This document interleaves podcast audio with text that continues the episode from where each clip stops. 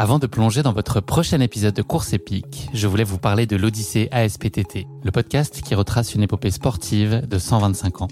Le mouvement ASPTT propose une multitude d'activités sportives pour tout niveau, du débutant au confirmé, dans toute la France.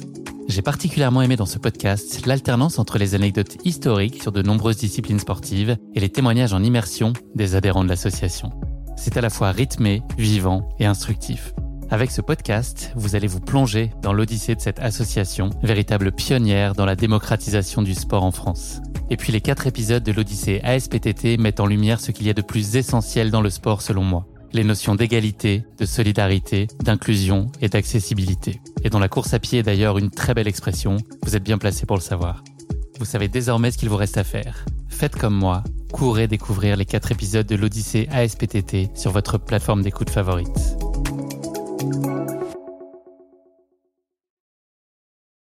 Sur l'échelle de la détente, on est à combien là On est à Zén- Zénitude max zénitude, ouais, moi... ouais, si ça va. Combien sur 10 Euh, 8, Pas mal, ça va.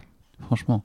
Ouais. la première interview qu'on a fait ensemble l'année dernière, t'étais à combien Euh, bah là, j'étais à 10 parce que c'était après la de finir ta course. course, ouais. j'étais dans le mood euh, Ouais, post, euh, post-course euh, défoncé. euh, bien, quoi. heureuse. ok, cool. Petit clap Ah non, vas-y, vas-y, vas-y, vas-y, Ah non, non, fais-le, Non. fais-le. Non, vas-y, à toi l'honneur. Action Bonjour à tous, je suis Guillaume Lalu et je suis ravi de vous retrouver dans ce nouvel épisode de Course épique. Course épique, c'est le podcast Running et Trail qui vous fait vivre dans chaque épisode une histoire de course hors du commun. Athlète émérite, coureur confirmé ou anonyme passionné, quand la légende d'une course et la destinée d'un coureur se rencontrent, c'est dans Course épique qu'elle se raconte. Course épique, c'est un nouvel épisode chaque mercredi, mais c'est également chaque lundi matin un extrait de l'épisode à venir pour bien démarrer la semaine ensemble. Nous avons donc rendez-vous deux fois par semaine. Et si vous souhaitez suivre notre actualité au jour le jour ou découvrir les coulisses du podcast, je vous donne rendez-vous sur notre compte Instagram courseepique.podcast. J'ai le plaisir de recevoir dans ce nouvel épisode Lucille Germain. Originaire des Vosges et savoyarde d'adoption désormais, Lucille a embrassé très jeune le sport et plus particulièrement le biathlon. Le trail a pris une place grandissante dans sa vie alors qu'elle décide de renoncer à son projet de haut niveau en biathlon. Très tôt identifiée par le team Sidas Matrix, tout juste naissant, Lucille connaît très vite des résultats probants sur les sentiers. Elle devient ainsi championne de France de course en montagne espoir dès 2019, avant de devenir vice-championne de France élite de trail, championne de France espoir et championne du monde par équipe de course en montagne. Lucille a ensuite continué à multiplier les belles performances avant qu'un problème de déficit énergétique, sur lequel elle mettra quelques mois à poser un diagnostic, ne vienne perturber une partie de son année 2022. À l'aune d'une saison 2023 entamée la fleur au fusil, Lucille connaît sa première véritable blessure au mois de juillet dernier. Elle doit alors mettre sous cloche ses projets sportifs, et notamment l'OCC, à laquelle elle avait déjà douloureusement renoncé l'année précédente. Le Grand Trail des Templiers, en octobre dernier, marque son grand retour sur les sentiers. Un retour fort en émotion et interrogation suite à sa blessure, alors qu'elle s'essaye pour la première fois sur un tel format de 80 km. Tous ces sujets, Lucille les évoque sans filtre avec moi dans ce nouvel épisode que j'ai pris un plaisir fou à enregistrer. Mais je ne vous en dis pas plus. Lucille va vous raconter tout ça bien mieux que moi. Bienvenue dans notre nouvel épisode de Course épique à la relance. Bonjour Lucille, Bonjour Guillaume, je suis ravi d'échanger avec toi dans ce nouvel épisode de Course épique. Ça va? Ça va bien, merci de m'accueillir euh, dans ce podcast. Écoute, avec grand plaisir dans un lieu pour enregistrer des plus coquets, Atypique, ouais. atypiques, on va le dire. On est euh, aujourd'hui à Annecy, hein, voilà, dans une chambre d'hôtel pour faire cette interview euh, bien au calme. On est aujourd'hui le 6 novembre, tu le sais, Mhm. et tu sais aussi sûrement que le 6 novembre, c'est la date de naissance d'Adolphe Sax, qui est le célèbre inventeur euh, du saxophone. J'ai une petite question sur le sujet pour démarrer l'épisode, évidemment, et une petite fourberie euh, d'entrée de jeu. Euh, Femi Kuti, c'est un musicien euh, célèbre qui est le fils de, de Fela Kuti, qui est une légende de l'afrobeat. Il a battu le record du monde de la plus longue note unique tenue sur un saxophone le 14 mai, il y a quelques années. Est-ce que tu saurais me dire combien de temps il peut tenir une seule note en saxophone à 5 minutes près? Déjà 5 minutes, ça te donne un peu une idée du, de l'échelle. Euh, Alors là, c'est une très bonne C'est question. impossible de savoir, hein, je te rassure, donc euh, tu peux y aller au, au feeling. À 5 minutes près, tu dis. Ouais. 6 minutes Hmm. et bah plus, c'est assez euh, étonnant. 51 minutes et 35 secondes. Ah oui, j'en étais loin. Ouais, mais impossible, à trouver. En fait, je t'explique, il utilise euh, une méthode de respiration circulaire. Je sais pas si tu utilises ça quand tu fais de la course à pied. Parce que physiologiquement, il est euh, impossible d'expirer et d'inspirer simultanément. Car l'homme ne possède qu'une seule trachée, elle ne fonctionne que dans un sens à la fois. Pourtant, certains instruments de musique, comme le didgeridoo, tu vois ce truc-là, c'est de, de bâton de bois là, australien, donc Ouais. un peu aborigène. Mhm. Euh, voilà, où certains métiers comme souffleur de verre nécessitent un flux continu d'air en provenance de la bouche. Et donc voilà, cette technique, elle est utilisée régulièrement dans la musique contemporaine, musique improvisée, et puis quelquefois dans le jazz, ce qui était euh, le cas ici euh, pour Femi Kuti. Toi, tu fais combien de kilomètres pendant ce temps-là sur du plat en 51 minutes? T'as le temps de faire euh, 15 bandes pendant ce temps-là, non? Quasiment. Non, un peu moins quand même. moins. non, non, un peu moins. Mais c'est une très bonne question. Tu m'as bien, tu m'as pris au dépourvu là. Franchement, Franchement, ouais, mais avec euh, bienveillance, t'as vu. euh, ça va. Lucille, c'est la question d'ouverture traditionnelle du podcast. Euh, J'ai déjà eu le plaisir de te recevoir l'année dernière au moment des, des Templiers. Mais est-ce que tu voudrais bien, euh, pour nos auditeurs, te représenter en quelques mots avec une contrainte? Tu ne peux pas me parler de sport. Lucie Germain, je suis originaire des Vosges et j'habite maintenant depuis quelques années euh, à Bezel. J'ai 25 ans. J'ai fait des études euh, dans le marketing et le management du sport. Diplômé, Diplômée récemment et euh, j'ai aussi obtenu mon diplôme de monitrice euh, de ski nordique l'année dernière. Donc c'est assez frais et plus d'études maintenant, c'est fini. terminé. Terminus. Une passion secrète, ton petit péché mignon. La cuisine peut-être? Non, c'est un peu... Non, t'aimes bien ça? Si. Si, j'a- j'adore cuisiner, ouais. euh, Tu nous fais saliver sur Instagram à chaque fois avec tes belles Vous le recettes. goûtez pas, mais euh, ouais, par les images, euh, sûrement. Merci beaucoup Lucille. Pour revenir un peu plus euh, à ta plus grande enfance, le sport, il avait quelle place dans ta jeunesse, dans ton enfance? Est-ce que c'était déjà très présent? Alors, euh, le sport avait une grande place pendant mon enfance puisque je faisais du ski de fond. J'ai suivi les traces de ma grande sœur. J'en ai fait à haut niveau euh, en biathlon. Et puis, euh, par la suite, je me suis mise à faire du trail. Mais c'est vrai que le sport prend une grande place et je me verrais pas vivre sans, sans le sport, en fait. De ta plus grande enfance, t'étais dehors euh, dès que possible Exactement, ouais. J'ai eu la chance bah, d'habiter dans, dans des endroits qui sont bah, à côté de la montagne. Donc euh, forcément, euh, j'adorais être dehors, euh, enfin, dans la nature en fait. Il y avait déjà cette idée un peu de se, se dépasser physiquement ou le simple fait de te balader, de profiter de- du paysage hein, de façon un peu plus contemplative, c'était déjà en soi une chance? Ou t'étais plutôt euh, pleine d'énergie? Ouais, je pense que j'étais une petite fille qui était enfin, pleine d'énergie et j'avais aussi l'esprit de compétitrice. Donc j'adorais la compétition et, et même encore maintenant, j'ai... C'est ce que je regrette, j'a- j'apprécie pas assez les paysages euh, quand je vais courir par exemple. Je suis assez focus dans mes entraînements, mais c'est quelque chose que je, que je prends conscience, euh, c'est-à-dire bah, apprécier plus euh, ce qui m'entoure quand je vais, je vais courir en montagne en fait. Même en entraînement? Dans la course, on peut comprendre qu'il soit focus, mais même à l'entraînement, c'est difficile pour toi? Ouais, en entraînement, c'est difficile parce que je, je pense vraiment entraînement et j'arrive pas à prendre euh, assez de recul pour me dire euh, waouh, c'est magnifique où tu es. Je le fais de plus en plus parce que je vais courir dans des endroits que je connais pas. Donc euh, j'essaye euh, bah, de regarder de regarder autour de moi et en fait ce que j'aime pas c'est d'arrêter ma montre. Hmm. Je déteste m'arrêter. Donc ceux qui courent avec moi, je, je, je ne m'arrête jamais. Qu'est-ce que tu as aimé euh, du biathlon pour Est-ce que c'est tu t'es pas posé la question parce que c'est ce que tu expliquais euh, un peu pour euh, marcher dans les traces de ta sœur qu'est-ce que tu as trouvé chouette? Est-ce que le fait qu'il y ait deux disciplines, crée un peu de, de variété? Est-ce que tu trouvais ça euh, ludique, euh, physique? Enfin, qu'est-ce que toi tu venais chercher dans ce sport-là? Alors oui, je suivais les traces de ma sœur, mais euh, c'est vrai que le biathlon, le fait qu'il y ait ces deux disciplines, donc du ski de fond et du tir, j'adorais tirer à la carabine en fait. Je trouvais ça hyper ludique de faire tomber les palettes. Ça demande beaucoup de concentration aussi quand on tire. L'odeur de la balle aussi, de- du tir, enfin, je trouvais ça hyper... C'est des petits trucs, hein, mais qui me, ouais, qui me passionnaient. Et puis c'est un effort, euh, c'est quand même un sport qui est pas dur, mais je veux dire, euh, on arrive hyper essoufflé euh, après un tour et, et hop, faut se mettre dans sa bulle et puis essayer de faire euh, baisser ses cinq palettes. Donc ouais, c'était hyper challengeant, on va dire. Et ouais, ça m'a toujours passionné, surtout de, de regarder les coupes du monde à la télé. ouais, j'avais envie de percer, on va dire, dans le dans le biathlon. Tu as identifié très tôt un potentiel que tu avais là pour le biathlon et pour le pratiquer à haut niveau? Alors, euh, potentiel, oui, j'étais vraiment bien accompagnée par mon entraîneur euh, dans mon ski club. Et puis après, j'ai intégré le comité. Donc, euh, ça m'a tout de suite motivée. Je savais ce que je voulais. Je savais ce que je voulais faire.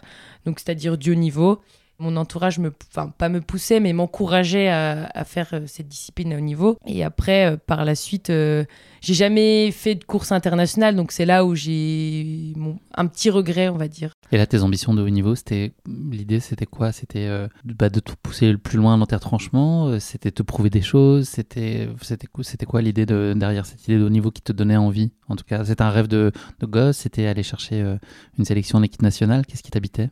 Bah, ce qui me motivait le plus, c'était d'aller chercher une place en équipe de France avec les meilleurs athlètes. Donc c'est ça qui me motivait à faire de, à faire de belles courses, bah, aller m'entraîner tous les jours. Ouais, ouais c'est ça. Tu as euh, arrêté le biathlon en 2017, si je ne me trompe pas.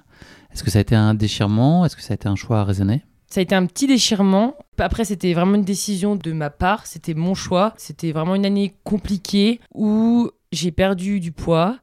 J'avançais plus du tout sur les skis. Je tirais euh, très mal et après chaque course, je finissais en pleurant et je me suis dit à quoi bon continuer un sport où, euh, où en fait je suis sans cesse déçu ouais, je, je, prenais plus de plaisir et je me suis dit, bon, c'est peut-être le moment d'arrêter. Et honnêtement, aujourd'hui, j'ai pas de regrets. Je regrette pas toutes ces années que j'ai faites euh, bah, au sein du comité. J'ai vécu de super belles expériences, mais c'est vrai que ça a été, très dur euh, comme dernière année. J'en ai pas forcément un bon souvenir du coup de cette année, mais c'est un, plus, on va dire, dans ma valise d'expérience, d'erreurs, on va dire, que j'ai faites.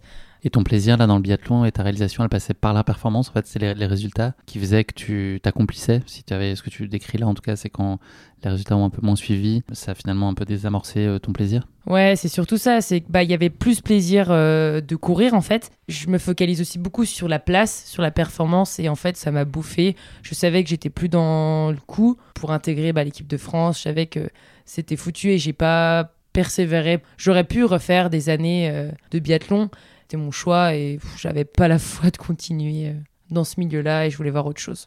Lucille, ce podcast ne s'appelle pas euh, Biathlon épique, il s'appelle Course épique. Donc tu vas venir avec euh, mes gros sabots.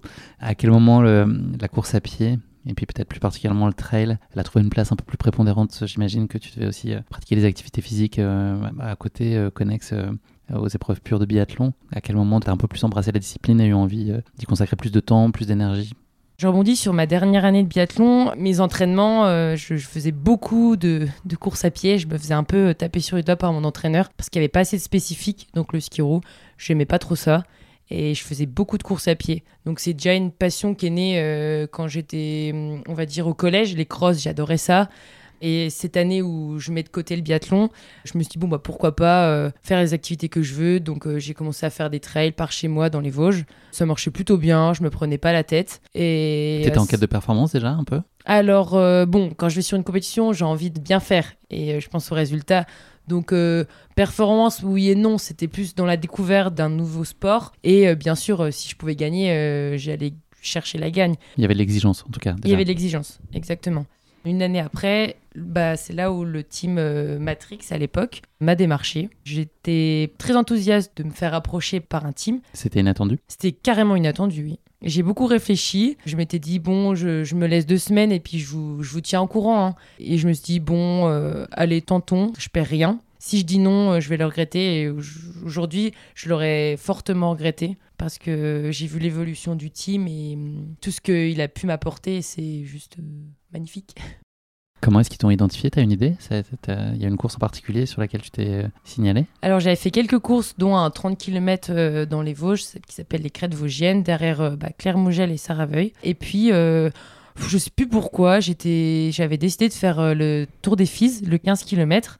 Et j'étais partie de, des Vosges toute seule. Je m'étais fait 5 heures de route. J'étais arrivée le soir et j'avais fait le 15 km le lendemain, donc vraiment toute seule. Et j'avais fait une belle course. Et c'est aussi là qu'ils m'avaient repéré. Ils avaient vu le, résultat. Et je me dis, euh, ça se trouve, si j'étais pas allé faire ce trail, ils m'auraient peut-être pas remarqué. Donc, euh, je pense que c'est par rapport à ces résultats-là qu'ils m'ont démarché euh, ensuite. Avant de revenir à, ton lien avec le team, pour toi te qualifier en termes de, coureuse, est-ce que tu dirais que plutôt, tu fonctionnes beaucoup à l'instinct ou est-ce que tu es une coureuse qui est plutôt très rationnelle, très carrée, analytique? Comment est-ce que tu te cataloguerais, définirais en tout cas? Je suis plutôt quelqu'un qui va suivre plus ou moins à la lettre le, le programme d'entraînement. Non, j'ai tendance à un peu dépasser parfois euh, les séances, le temps. Si j'ai une heure, je vais faire un peu plus. Mais maintenant, j'ai appris que hum, valait mieux faire les choses euh, bien, enfin en faire un peu moins par exemple, et, mais, mais bien. Mais je, suis quand même carré et j'ai besoin d'un programme, sinon je m'éparpille. Je, je, je, dis pas que je suis, je suis perfectionniste. Flexiblo-perfectionniste, un, un, peu flex. Ouais, un peu flex, mais j'ai besoin d'un cadre pour pas faire n'importe quoi, un peu comme les enfants, quoi. J'ai besoin d'être suivi. Un peu cadré. Voilà. Il faut qu'il y ait un peu de jeu, un peu de souplesse dans le cadre, mais qu'il y ait quand même des bords sur les côtés. Ouais, je pense exactement, c'est la bonne définition. Et en course, est-ce que tu arrives à garder la tête froide dans la quasi-totalité des circonstances ou tu peux euh, te laisser un peu prendre par tes émotions? Alors c'est là tu as touché le, le point faible. c'est toute ma difficulté en course. Enfin, j'ai parfois du mal à gérer ouais mes émotions. Euh, je le travaille beaucoup avec ma préparatrice mentale. Je pense que j'ai fait beaucoup de progrès par rapport aux premières années où j'ai débuté le trail. Donc euh, je suis contente du travail qu'on a fait et qu'on fait encore. S'il y a quelque chose qui se passe pas comme prévu, bah oui, euh, je peux être un peu perturbée et puis prise par euh, ces pensées négatives. Donc c'est un peu un combat contre. Ça t'a déjà fait sortir de courses très concrètement? Ah oui, carrément. Plein de courses que as, Vraiment. passé. J'ai loupé des courses à cause de ça parce que je me focalisais sur d'autres choses au lieu d'être focalisée sur moi-même, sur le moment présent, sur bah, ma foulée. En fait, j'étais focus sur euh, ah je me sens pas bien ou alors euh, je commençais à regarder les autres filles et ça ça m'a ça m'a bouffé sur quelques courses ouais. Tu as parlé donc de ta rencontre euh, avec le team qui a été hyper structurante dans ta vie. T'avais quoi toi à ce moment-là comme attente? C'était inattendu qui vient à toi, mais toi qu'est-ce que tu pouvais imaginer qu'un team t'apporte en, disant oui, t'avais envie de trouver quoi Justement un peu de structure là, ce que tu évoquais juste avant, et puis une construction de carrière en tout cas de, de projet? Alors au début je pensais pas honnêtement à la... Enfin à construire quelque chose pour une carrière. Je pensais plus à avoir une structure, avoir un groupe avec qui aller courir. Et je pensais aussi à cette progression que je pouvais avoir avec euh, en étant dans un team. Il y a aussi le staff, tout ce qui nous apporte, c'est-à-dire bah, il y a le kiné, il y avait le médecin, aussi les partenaires euh, équipementiers. Tout ça, en fait, euh, au début, je suis arrivée un peu la fleur au fusil parce que toute la première année, tout s'est super bien passé parce que je débarquais, on me connaissait pas et c'était trop chouette ce qu'on entend là, c'est que c'est un projet euh, d'équipe, un projet collectif. Ça, c'est aussi euh, quelque chose qui est, je pense, très important dans ta pratique, en tout cas de ce qu'on peut ressentir de l'énergie qu'il y a autour euh, du team aujourd'hui. C'est quand même une pratique extrêmement collective. Vous vivez ensemble. Toi, c'est fondamental pour toi d'avoir cette dimension-là Ou est-ce que tu peux avoir aussi ce côté-là, besoin d'être seul, faire, ta route, plus individualiste bah, Je pense que j'ai besoin de, de moments où, où, enfin, où tu es seul euh, avec, toi-même, on va dire. Mais en fait, euh, le team, bah, ça fait six ans que j'y suis et on a créé des liens. Et euh, maintenant, je, je, pense que j'ai besoin de ça pour avancer sans, sans oublier ma performance aussi individuelle. Mais bah, c'est sûr qu'ensemble, on, on, enfin, on progresse tous ensemble, on évolue. Là, on l'a vu sur 5 ans, euh, le team a, a bien évolué et c'est trop chouette. Mais ouais, je pense que j'ai besoin d'avoir euh, d'avoir cette structure-là euh, pour plein de choses. Les déplacements, on les fait ensemble. Enfin, on crée vraiment des, des moments, on vit des moments forts tous ensemble. Euh, cette arrivée au sein du team, là, ça a peut-être fait découvrir aussi quelque chose d'un peu nouveau, en tout cas d'avoir des attentes. Euh, je ne sais pas si tu ressentais une forme de pression, en tout cas à ce moment-là, mais d'un seul coup, ça peut induire ça quand même, d'avoir euh, finalement un peu des comptes à rendre, en tout cas des performances à réaliser. Est-ce que tu étais consciente de ça? Et puis est-ce que ça pouvait être un peu préoccupant pour toi, ou tu étais totalement prête à, accepter ce jeu-là? La première année, comme je te l'ai dit, tout se passait bien. C'était cool, hein, je ça marchait bien. je ne mettais pas non plus trop de pression par rapport au biathlon. C'est aussi ça, en fait, je pense qu'en arrivant du biathlon, j'étais un peu euh, décomplexée. Euh, le milieu, euh, je, trouvais ça enfin, assez ouvert. Les gens étaient, ouais, étaient, étaient ouverts, bonne ambiance, très populaire. Enfin, tout ça me plaisait. Ça sortait vraiment du cadre fédéral du biathlon. Donc, première année, voilà, c'était top. Et l'année d'après, je pense que j'ai ressenti de la pression. Mais bien sûr, on a envie de bien faire. On a envie de faire plaisir, peut-être avant soi, bah, au team et aux partenaires. Donc euh, oui, on ressent une certaine pression euh, bah, autour de nous. Donc après, c'est à nous de la gérer. Euh, à nous de la gérer. La façon dont vous opérez, c'est anticiper des projets à long terme, en fait, d'avoir plusieurs niveaux de, lecture sur les objectifs, raisonner sur la saison, en tout cas la prochaine course, puis ensuite sur la saison d'après, et puis ensuite avoir un horizon plus, plus lointain. C'est comme ça que vous, vous opérez aujourd'hui alors oui, le, but c'est de, se projeter là sur euh, bah, déjà planifier un calendrier pour la saison prochaine. Et après, l'objectif c'est de, réaliser, on va dire, un plan de carrière pour les futures années, pour savoir avoir une ligne directive de où, euh, où est-ce que l'on va. Donc, euh, donc euh, c'est bien d'avoir une trame et une ligne directive, ouais, de savoir, ok, bon là, dans quelques années, bah voilà, je veux me perfectionner sur des formats plus courts. Et puis, sur le long terme, je veux bah, me découvrir sur un format beaucoup plus long et aller sur l'ultra. Question pas facile, Lucille Germain en 2026, elle est où? Elle fait quoi? Elle a accompli quoi? Alors, euh, en 2026, j'aurai 27 ans. Je, commencerai à aller sur euh, des formats plus longs. Jusqu'à maintenant, je pense que je prends le temps d'y aller petit à petit. Et ça me donne pas euh, forcément envie d'aller sur un plus de 100 bornes. Et je pense que c'est bien. Parce que plus je suis patiente et plus je vais apprécier de découvrir ces formats-là. Et, c'est assez excitant de, savoir que j'ai encore plein de choses à découvrir. Donc c'est un peu le, sens de la course dont on va parler aujourd'hui, qui était un peu exploratoire, ce format 80 km, qui était une nouveauté pour toi. On va y revenir euh, tout à l'heure. Euh, là, sur la planification donc des, rendez-vous sur une année type, sur, euh, je ne sais pas à quel point tu peux dévoiler ton année prochaine, mais tu fixes deux, trois objectifs clés, et puis ensuite tu construis autour pour te mener au pic à ces moments-là Alors c'est exactement ça. Je vais me fixer deux voire trois objectifs maximum en essayant bah, de c'est même pas en essayant c'est il faut que je sois prête pour ces deux à trois objectifs euh, dans le but de faire euh, une performance. Donc, ce qui n'est pas facile parce que jusqu'à maintenant, euh, bah, il y a tellement de, courses, donc il faut bien planifier son calendrier. Et autour de ces objectifs-là, oui, je vais prévoir des courses de préparation, puis des blocs, des gros blocs d'entraînement, et puis des stages avec le team, et puis en perso aussi. C'est quoi ton principal moteur aujourd'hui là? Qu'est-ce qui te pousse sur une ligne de départ? Je pense que c'est vivre une aventure, vivre euh, plein de moments, qui soient bons, qui soient mauvais, durs, euh, ces moments d'inconfort aussi. Ouais, je dirais que c'est vivre une aventure. Ta course, tu la considères réussie quand, quand il s'est passé quoi? Qu'est-ce qu'il faut pour que tu sois satisfaite? Ça passe forcément par un résultat ou pas? Alors euh, maintenant, j'essaye de pas penser au résultat en premier et de regarder le résultat à la fin mais au début, je regarde euh, si euh, j'ai tout donné. Donc, tout donner, c'est quoi? Ça veut dire bah, si mon plan, ma gestion de course, elle est réussite, si mon plan de nutrition, je l'ai respecté. Et si je passe la ligne d'arrivée en me disant que j'ai tout donné et que je pouvais pas faire plus, et que je fais, imaginons, quatrième ou cinquième, eh ben, ça veut dire que celles qui seront devant, bah, elles, seront, elles auront été meilleures que moi aujourd'hui.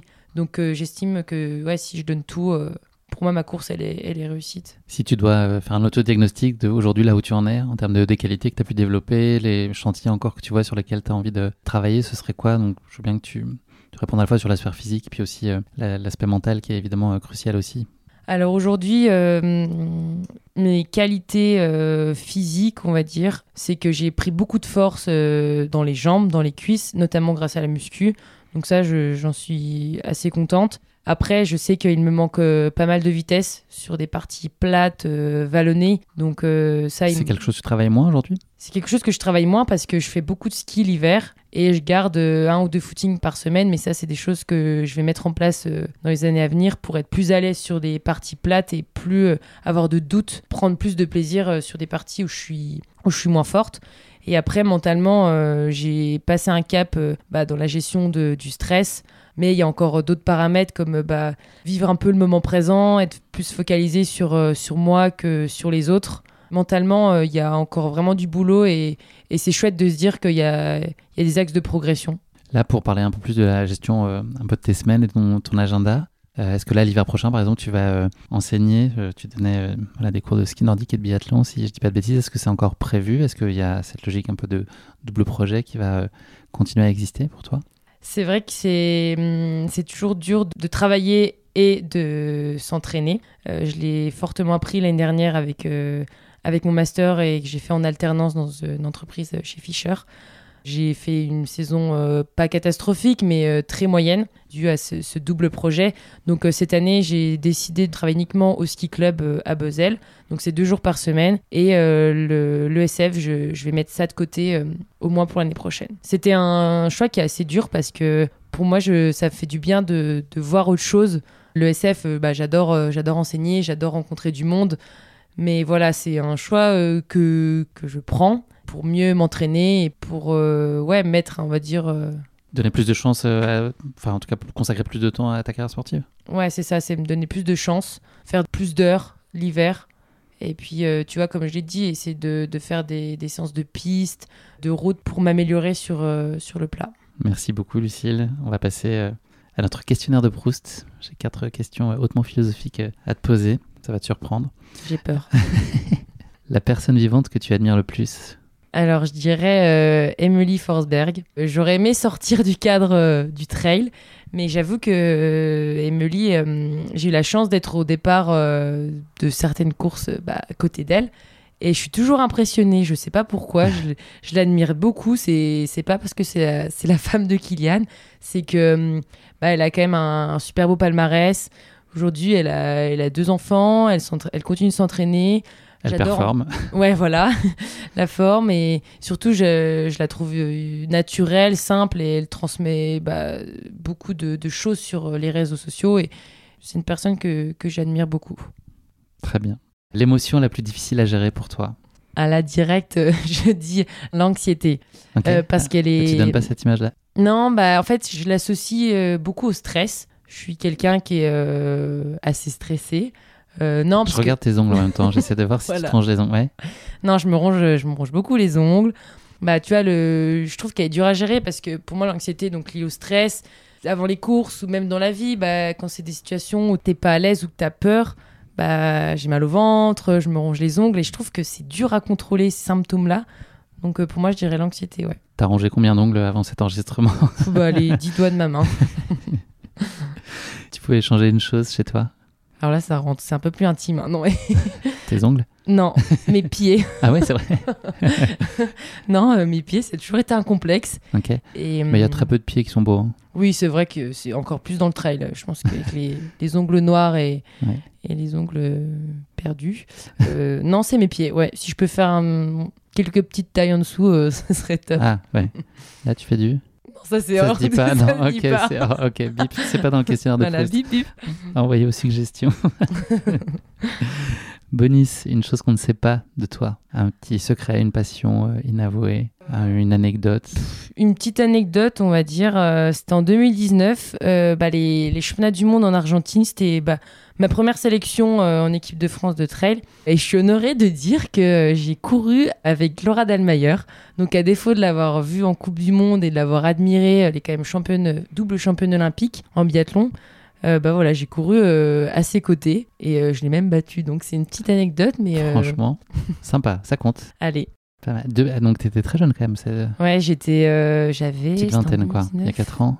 Ouais, j'avais 20, j'avais 20 ans. Donc c'était ma première premier chemin du monde, première section et premier 42 aussi kilomètres. Bravo. Voilà. C'en est fini pour ce questionnaire de Proust, Lucille. Euh, je vais parler de la course qui va nous intéresser aujourd'hui. Euh, donc, c'est euh, le Grand Trail des Templiers. le Festival des Templiers, donc de manière plus globale, il est étonnamment né, je pense que tu le sais, dans le Colorado. En août 89, c'est Gilles Bertrand et Odile Baudrier, leur créateur, qui assistait alors en tant que journaliste course qui s'appelle Leadville, qui est une épreuve précurseuse, je ne sais pas si on dit ça, aux États-Unis, qui propose 100 miles de course à travers les grands espaces du Colorado. Et c'est dans l'avion retour qu'ils ont eu tous les deux l'idée de proposer une épreuve similaire dans le sud d'Aveyron, là où ils vivaient. Quelques années plus tard, la course des Templiers a été lancée par la même occasion le premier véritable trail en France. Le Festival des Templiers qui se tient depuis chaque année. Au mois d'octobre à Millau réunit en général 13 000 coureurs de 45 nationalités différentes qui prennent le départ des 12 courses qui sont proposées, donc de la course adaptée qui fait euh, de 1 km et demi à 3 km, euh, aux courses enfants en passant par la Templière qui fait 7 km 2 jusqu'à des formats beaucoup plus longs euh, et notamment l'endurance trail 104 km pour parler de, la course qui va nous intéresser plus particulièrement aujourd'hui. Le Grand Trail des Templiers, long de 80 km pour euh, quasiment 3500 mètres de dénivelé positif. C'est l'épreuve euh, dite traîne du festival. Et elle se court euh, traditionnellement le dimanche. Donc elle clôture ces grandes journées de réjouissance autour du, du trail running. Elle comporte des sections exigeantes, notamment des montées raides, des falaises, des monotraces, des descentes techniques. Cependant, la beauté des paysages et des villages pittoresques et l'ambiance du festival des Templiers font de cette course une expérience inoubliable. En tout cas, moi perso, c'est un, festival que j'aime beaucoup. Et je pense que toi aussi, pour avoir déjà tendu le micro là-bas l'année dernière. Je pense que tu l'aimes bien. C'est un événement que, que j'apprécie beaucoup parce qu'il y a il propose euh, bah, plusieurs courses pour euh, tous, les, tous les profils. Euh, tous les profils. et le, le, cadre est idéal pour courir. Les sentiers sont magnifiques. Ça change de. ça change, c'est ce que je veux dire. Hmm. Donc les coureurs, dont toi, traversent des endroits emblématiques et préservés tels que le Causse Noir avec ses allées bordées de buis centenaires et la ferme du CAD. La descente technique du CAF et la montée sur le nez rocheux de la Puncho ajoutent encore à la difficulté de la course, mais le final se fait tout en beauté avec une descente jusqu'à l'arrivée marquée par l'Arche du Bonheur et aussi de la délivrance. Le palmarès de la course est assez évocateur. Chez les femmes, la française Karine Eric, qui l'a emporté neuf fois. Nouria Picasse, dont on se parlait tout à l'heure en off, trois fois. Rooscroft, deux fois. Maud Gobert, deux fois. Camille Brouillat, l'année dernière. Et chez les garçons, John Album, Jim Wamsley. Des Français qui brillent aussi. Thomas Lamblanchet, qui l'a emporté quatre fois. Seb Speller, deux fois. Benoît Cory, lui aussi deux fois. Donc voilà, euh, des très jolis noms. Ce serait pas mal d'avoir un Lucille Germain au milieu de tous ces noms-là, là, dans quelques années. Ce serait vraiment beau. C'est jouable.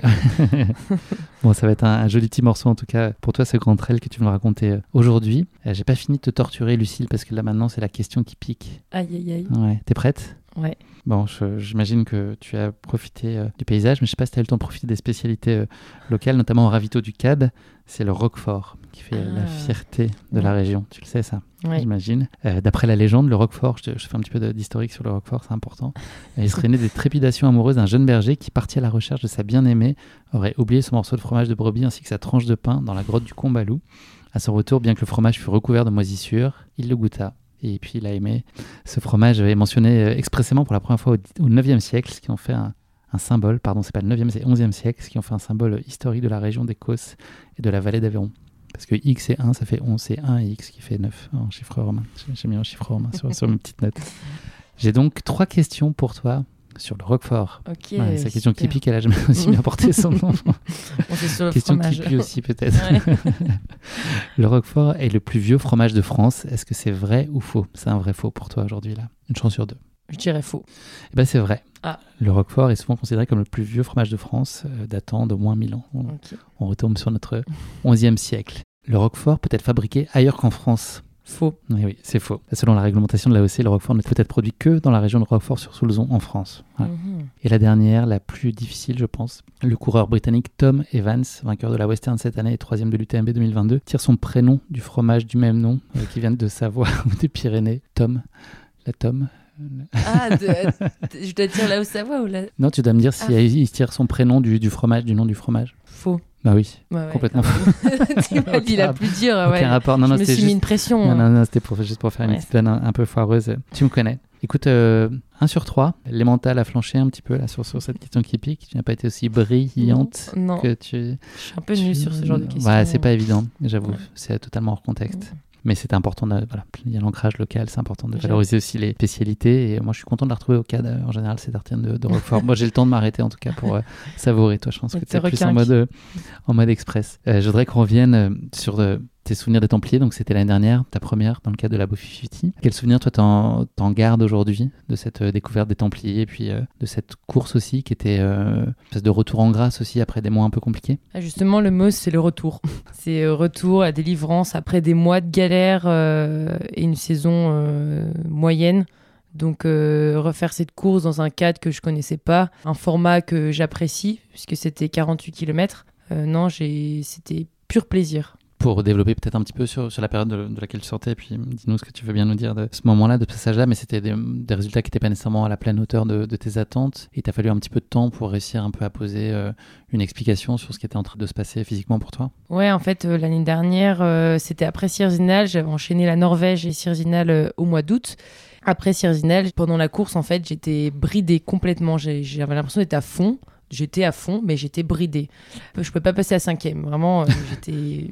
On s'est dit, bon, il y a, il y a- il y a un souci, il y a des facteurs qui ont fait que bah, j'étais en déficit énergétique. Donc, euh, j'ai fait appel à. Enfin, le, le team m'a conseillé d'aller voir euh, un diététicien. Donc, euh, il travaille avec nous dans le team. Maintenant, c'est Jocelyn, que Notre tu connais. et que Voilà. nos connaissent Que, aussi. tu, co- bah, que tout le monde connaît. Prochain épisode bientôt, je- parce que je sais que nos auditeurs aiment beaucoup ce format-là, Ah. donc euh. Jocelyn et Baptiste, euh, avant la fin de l'année, on a un épisode qui est prévu tous les trois. Et il nous régale, hein, il nous régale. Ouais, dans tous les sens du terme. Donc Jocelyn, il a, il a mis un peu le doigt sur le problème. Exactement, et il m'a super bien aidé à comment dire. Jocelyn m'a aidé à, à passer cette période et euh, donc il m'a fait un plan de nutrition euh, pour euh, justement en fait augmenter mes calories sur la journée. Donc il a fait ça bien, il m'a pas dit euh, bon bah double ton assiette euh, de pâtes le midi et enfin mon temps, c'était vraiment euh, d'ajouter des petites collations dans la journée pour augmenter le, le, nombre de calories. Donc je trouvais ça hyper intelligent. Donc c'était la période très compliquée. Après j'ai repris tout C'est toi qui avais. Enfin, c'était lié au mental beaucoup Parce que tu avais moins envie ou tu mangeais pas suffisamment par. C'est ton cerveau qui te t'envoyait ce message-là? Ouais, en fait, je, mangeais pas bien. Et, hum, oui, c'est sûr que les salades, bah, ça n'apporte pas d'énergie, surtout après des heures d'entraînement. Ça s'est enclenché l'année dernière quand j'étais en colocation. Tu rentres du boulot, il est tard, euh, j'avais pas forcément envie de me faire à manger. Un peu la flemme. Donc, erreur euh, d'un sportif parce que, en plus, normalement, quand t'as la flemme, tu te fais un bon plat de pâtes avec euh, de la sauce tomate. Non, moi, c'était des petites salades. Maintenant, c'est des erreurs. je sais qu'il faut pas que je les refasse parce que ça coûte cher derrière. Et pour mon corps, en fait, c'était assez malsain. Je lui donnais pas, je donnais pas assez par rapport à ce que lui faisait. Est-ce que tu as eu peut-être, si tu te sens à l'aise d'en parler, de- des- des symptômes est-ce qu'il y a des choses qui pourraient servir éventuellement à nos auditeurs qui pourraient être confrontés à, à la même chose? Est-ce qu'il y a des signaux auxquels il faut être vigilant et qui peuvent euh, signifier qu'il y a ce type de problème? Bah nous, les femmes, on a la chance d'avoir euh, nos règles et les cycles menstruels, c'est ce qui a pointé du doigt le- problème. En fait, j'avais pas eu mes règles depuis plus de 8 ou 9 mois. Donc là, on s'est dit bon, il y a, il y a peut-être un truc qui cloche dans mon corps. Et euh, Simon, euh, mon entraîneur, ne voulait plus, enfin pas que je reprenne euh, les entraînements du temps que j'ai pas mes règles. Donc on a entendu quelques semaines. C'est pas revenu tout de suite, donc il a bien quand même fallu que je reprenne les entraînements, mais à, basse intensité. Et c'est revenu petit à petit quand j'ai bien suivi le plan de, de Jocelyn. Donc comme quoi, en fait, la nutrition, elle a, beaucoup joué sur ça. Il y a aussi le repos qui a fait que j'ai su retrouver bah, un équilibre, on va dire. Voilà, c'était cette période euh, compliquée. Il a fallu combien de temps là pour que tu remettes un peu tout euh, à niveau? On l'a détecté en, en mois d'août et euh, je suis revenue bien en, en octobre. Donc euh, ça fait euh, trois bons mois, on va dire, pour retrouver une- la forme. Ça, tu le sentais avant même d'avoir des résultats qui étaient la preuve que tu étais revenu en forme? Est-ce que toi, tu sentais dans des bonnes dispositions physiques et que tu reprenais les poils de la bête? C'était dur hein, mentalement de me dire ok, il faut que je mange plus alors que je m'entraînais pas forcément plus parce que bah oui, on a, j'avais peur de grossir, j'avais pas envie de prendre euh, du poids. Donc euh, au final, euh, ça s'est super bien passé. J'ai pas pris de poids, je me suis même affûtée au final. Donc comme quoi, le corps est bien fait. Et, après, j'ai repris l'entraînement petit à petit, tout à l'envie. Et j'avais vraiment les, crocs et le couteau entre dents pour revenir et faire des courses. Et sur la Bob 50, ça s'est bien vu. Je, sentais que j'étais en forme, j'avais pas de pression parce que c'était aussi la dernière de la saison. J'avais envie de retrouver mon niveau et ouais, ça a bien marché. Donc en- ensuite, la la place à l'année 2023. Est-ce que tu peux nous parler du premier euh, semestre, donc euh, entre euh, janvier et puis juin? On va revenir un peu plus tard sur ce qui s'est passé au mois de juillet, mais un premier semestre qui est, enfin, je pense notamment à, bah, l'équipe de France, qui a été quand même un des gros marqueurs, un des gros faits saillants de ce début d'année pour toi. Est-ce que tu peux nous raconter un peu ce que tu retiens, toi euh, Il n'y a pas eu que ça, hein. il y a eu le KV euh, du Marathon du Mont Blanc, euh, il y a eu la Cité de Pierre où tu as cherché une sélection. Voilà, quel bilan t'as tiré de ce premier semestre? Est-ce que tu as pu surfer un peu sur ta vague positive de la fin d'année 2022 Alors c'est vrai que ce début d'année euh, 2023, c'était fou, c'était beaucoup d'émotions. Ça a commencé par la, la cité de Pierre. Je venais pour euh, chercher une qualif euh, pour les, les championnats du monde en Autriche, donc qui me donnait vraiment envie et c'était en ligne de mire. Donc euh, rien n'était fait hein, avant les championnats de France. Je suis arrivée bien en forme, j'avais fait un bel hiver sur les skis, comme quoi je travaillais plus, j'étais plus en études, donc j'ai eu le temps de faire beaucoup beaucoup de volume à ski, surtout en ski de rando, tout en gardant des footings à côté et en faisant des séances bah, en course à pied. Donc euh, voilà, qualif aux France, incroyable franchement, j'ai vécu... euh, Inattendu Ouais, pour moi, c'était inattendu. Je visais un. pff, Allez, top, top 5, top 10, parce qu'il y avait une énorme densité et c'est trop génial d'avoir une, un- enfin, une densité euh, pareille. Donc c'est ultra motivant. Puis le parcours était ouf. Franchement, euh, je me suis régalée. Je pensais que ça allait vraiment être plat, vallonné. En fait, c'était ultra exigeant. Euh, joueur, euh, beaucoup de singles, euh, très peu de pistes, tout ce que j'aimais. Donc euh, non, super course. Franchement, incroyable. Enfin, même au niveau de la gestion du stress mentalement, je pense que c'est une des rares courses où j'ai eu le smile. Bon, au début, hein, à la fin, je suis arrivée dans un sale état, mais au début, ouais, j'étais contente d'être là. Et surtout, c'est une des courses où la veille, j'ai jamais ressenti autant de, de bouillonnement en moi. J'a- J'avais envie d'y Le aller, en fait. Mais vraiment, j'avais le feu en moi. J'arrivais pas à dormir parce que je voulais y aller, en fait. J'avais des fourmis, j'étais, mais je, je veux, je veux partir, quoi. Donc, euh, ça me l'a pas trop refait, tu vois, pendant, sur les autres courses. Donc, euh, ça, c'est un souvenir. euh, pff, ouais, j'espère que ça, ça me reviendra. Mais voilà, après, j'ai eu des petites courses de préparation bah, en vue du second objectif qui était les mondiaux. Parcours montagneux, euh, pareil, tout, tout, ce que j'aime, euh, technique, du single en montagne. L'Autriche, c'est chouette, hein, c'est des paysages qui ressemblent un peu à chez nous. Et après, là, c'est en toute humilité, hein, le, ma course, j'en suis pas hyper satisfaite parce que je visais un top 10 pour être honnête. Et pareil, je me suis trop euh, focalisée sur un objectif de résultat. Donc je, je, fais 15e en individuel et après voilà ce qui m'a vraiment boosté c'était la médaille par équipe. On avait une super équipe franchement le stage qu'on a fait en équipe de France en mai juste avant, c'était enfin, on est toutes jeunes, on se tirait vraiment sur les séances. Ouais, on s'aidait vraiment. Et je me suis dit, mais là, les filles, enfin, on était toutes motivées à aller chercher la médaille. Donc, euh, on a vécu une incroyable expérience, beaucoup de belles émotions. Et le contre-coup, quand on est rentré, euh, après, c'était limite pas une dépression, hein, mais tout retombait, la fatigue, les émotions, et c'était même dur. C'était le vide, un peu. En tout cas, ouais, vraiment, quand on passe de... le contre-coup, c'est ça. Et ensuite, euh, un fait marquant qui a un peu venu bousculer ta saison, parce qu'il y avait en ligne de mire euh, une OCC à l'UTMB euh, en août. Mais avant ça, il y a eu une Sky Race en fait en, Autriche le 22 juillet. Et là, c'est le drame. C'est le drame. c'est le drame. ma cheville, ouais, j'ai détruit ma cheville. 7 km avant l'arrivée. J'ai voulu me retourner pour voir bah, Hilary Jardy que je venais de passer. Et je tourne la tête et à ce moment-là, bah, je trébuche dans un pierrier, dans un plat montant. C'est triste. et... On attendait mieux de toi quand même, un peu de flamboyance quand même. Vrai. Hein dans une descente hyper technique, euh, non, quelque chose. Ouais, même pas. C'était un peu technique quand même, mais euh, c'était plat montant. Franchement, là, c'est moyen. Donc, euh, non, manque de lucidité. Je hurle, je pense qu'elle m'a entendu, Hilary. Et là, je sais que c'est, je me la suis quand même bien tordue. Donc je me dis, de toute façon, t'es troisième, t'as pas le choix, faut que t'ailles chercher cette troisième place. Serre les dents et puis ça ira. Et là, franchement, je pense qu'en termes de dépassement, de douleur, je suis allée assez loin parce que j'ai passé à une d'arrivée. C'était vraiment. Enfin, déjà, euh, la descente était, c'était glissant, c'était technique. Je me suis dit, mais là, tu retombes, ta cheville, tu vas arriver, elle va être. Euh, enfin, elle va pendre en fait. Et non, tout s'est bien passé. J'étais hyper concentrée, focus sur là où je mettais les pieds, sur les cailloux glissants. Et là, je vois la ligne d'arrivée, c'était un, une délivrance, un soulagement. Et j'avais qu'une seule envie, c'était d'enlever ma chaussure et là, j'avais, bah, je chantais que j'étais pas à la limite du malaise, mais j'avais, j'avais un peu la tête qui tournait. C'était les émotions, c'était bah, ce choc-là, euh, la cheville qui a tourné. Et puis, bah voilà, après, je pensais que c'était une petite entorse et que en 3-4 jours, c'était fini. Donc, euh, Simon m'avait mis euh, des séances de force à vélo 5 jours après, tout allait bien, quoi. Mais non, je suis allée direction médecin du sport et puis IRM, radio. Et là, là c'était vraiment le drame avec bah, ligament lésé. Et puis le pire, c'était la fracture du cinquième, euh, cinquième méta. C'est la première fois que tu étais confronté à une telle blessure En tout cas de cette euh, gravité, entre guillemets? Ouais, j'ai déjà eu des petits soucis, mais euh, de là à être arrêté plusieurs mois sans courir, c'était la première fois.